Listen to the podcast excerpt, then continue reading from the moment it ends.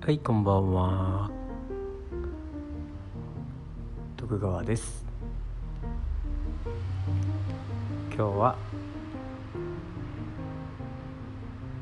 二十歳の女子にインタビューしました。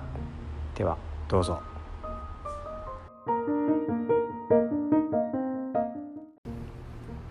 加藤さんです。よよろしくお願いしまろしくお願いします。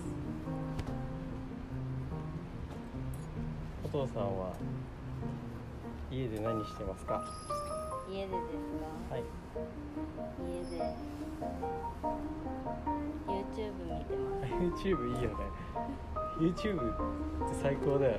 最高です。えポッドキャストは見てない。ないよね。聞くときないよね。さすがだわ。えどう思うそういうポッドキャストとかラジオとかいいと思いまって。いいと思うよ。